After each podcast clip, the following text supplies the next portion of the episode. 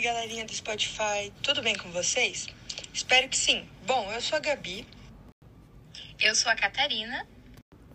E eu sou a Natália. E você sabia que Albert Einstein já recebeu um prêmio Nobel? Pois é, estamos aqui hoje para falar sobre isso, compartilhando com vocês um pouco sobre a teoria premiada e algumas polêmicas em torno dessa premiação. Einstein tem contribuições importantíssimas em quase todas as áreas da física, mas, sem dúvidas, as mais impactantes são aquelas relacionadas à teoria da relatividade restrita e geral. No entanto, ao escolher o Prêmio Nobel de 1921, o Comitê Nobel para a Física da Academia Real de Ciências da Suécia deu mais importância ao trabalho sobre o efeito fotoelétrico e talvez seja por isso que muita gente não tem nem ideia que ele recebeu esse prêmio.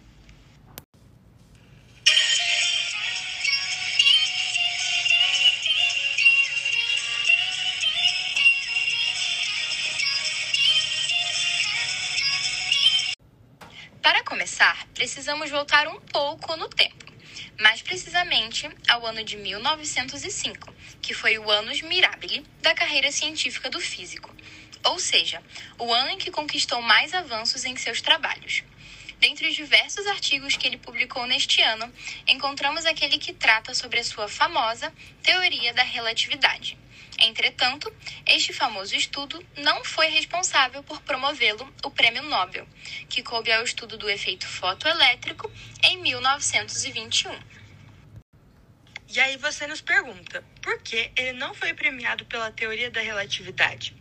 Robert Mark Friedman, professor de História de Ciência da Universidade de Oslo, na Noruega, disse que, sem dúvida alguma, houve preconceito contra ele e sua teoria.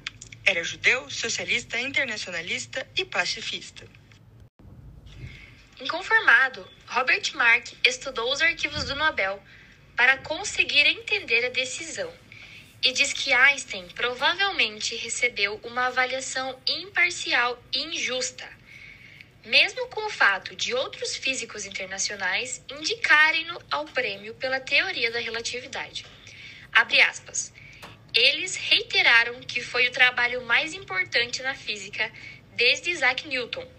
Compararam Einstein a Copérnico e insistiram que foi sem dúvida o trabalho mais significativo na física em anos e, portanto, deveria ser considerado para um prêmio. Fecha aspas. Porém, a opinião dos membros do comitê era bem diferente. As avaliações sobre a relatividade especial e geral são escritas da perspectiva de que Einstein estava errado. Mesmo com toda a fama de Einstein, os membros do comitê não mudaram de opinião. O que eles disseram publicamente foi que, em última análise, a relatividade não era física. Tratava-se de tempo e espaço. Portanto, era metafísica. E metafísica é filosofia. E filosofia não é física. Então, como poderiam dar a ele o prêmio de física? É claro que ele recebeu o reconhecimento pelos seus outros estudos também, como se confere em parte do discurso de apresentação que foi feito pelo coordenador do comitê, que fez apenas uma pequena referência à teoria da relatividade, enfatizando que a principal discussão em torno do assunto restringia-se à área epistemológica e filosófica. E mencionou ainda que implicações astrofísicas estavam sob rigorosos exames. Abre aspas. Isto é, pelas suas contribuições à física teórica, mas especialmente pela sua descoberta da lei do efeito fotoelétrico. Fecha aspas.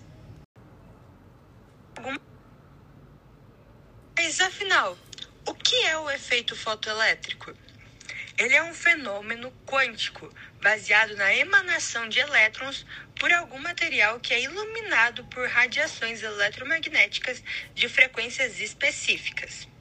Assim, os elétrons lançados por esses materiais são chamados de fotoelétrons. Um fato curioso é que quem descobriu o efeito fotoelétrico foi o físico alemão Heinrich Hertz, que ao observar a incidência da luz ultravioleta em chapas metálicas, notou que elas produziam faíscas. Apesar disso, quem trouxe a explicação teórica para esse fenômeno foi Einstein em 1905. Além de sugerir um novo modelo para a radiação luminosa, a teoria de Einstein abriu novos caminhos sobre as partículas atômicas e suas energias. Este evento acabou resultando no avanço da teoria quântica, que representa nos dias atuais um dos campos da física com mais destaque. Cabe destacar também as contradições da física clássica ao efeito fotoelétrico. Observamos com isso que a ideia de existir uma frequência de corte para a qual os elétrons começaram a ser lançados não era nem prevista pela teoria clássica, ainda de maneira que foi configurado pautado apenas em resultados práticos. Dando ênfase aos resultados antevistos pela teoria ondulatória clássica, a energia luminosa clássica precisaria estar distribuída uniformemente sobre a frente de onda. Em outras palavras, ela estaria distribuída de forma homogênea sobre a exterioridade metálica do emissor. Com isso, caso a luz incidente fosse insuficiente, teria que haver um espaço de tempo admissível entre o momento em que a luz começa a refletir sobre a superfície e a emissão do elétron. Destaca-se que durante esse intervalo, o elétron ficaria captando energia da frente de onda até acumular uma quantia suficiente para ser lançado da placa. De acordo com o que afirma a teoria clássica, a corrente elétrica é proporcional à intensidade da luz emissora. Assim, caso fixemos a intensidade da luz incidente, a corrente será fixada do mesmo jeito, sem sofrer alteração. Além disso, a energia cinética dos elétrons é equivalente à intensidade da radiação, de maneira que cada intensidade irá corresponder a um determinado valor de energia cinética e a um potencial de corte. Fato que não foi visto nos experimentos.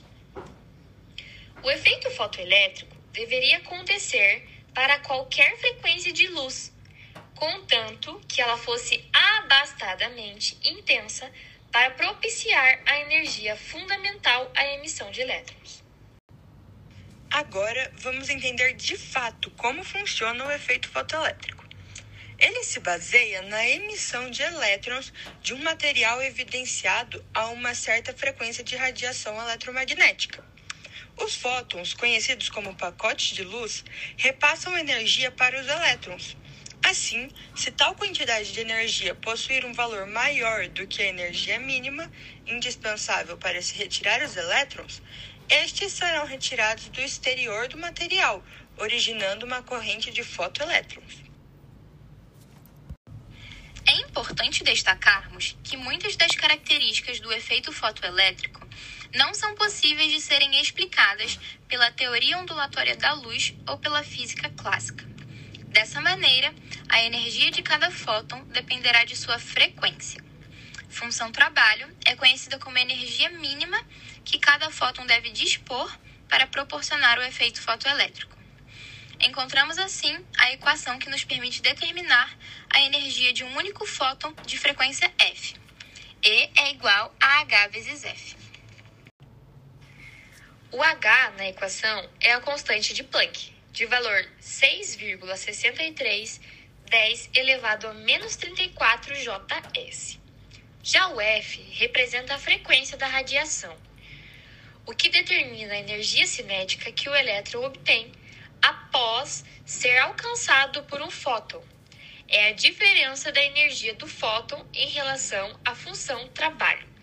Elétron igual HF, ou seja, função trabalho.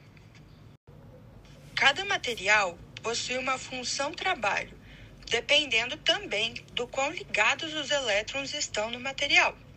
Por exemplo, o valor da função trabalho do sódio é 2,28 do cobalto 3,90, do alumínio 4,08, do cobre 4,70, do chumbo 4,14, do zinco 4,31, do ferro 4,50, da prata 4,73 e da platina 6,35.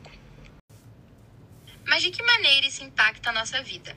As aplicações mais famosas e palpáveis do efeito fotoelétrico são a célula fotovoltaica, utilizada nos painéis fotovoltaicos ou solares para gerar energia elétrica limpa e renovável, as televisões de LCD e plasma, os sistemas de alarmes e as portas automáticas.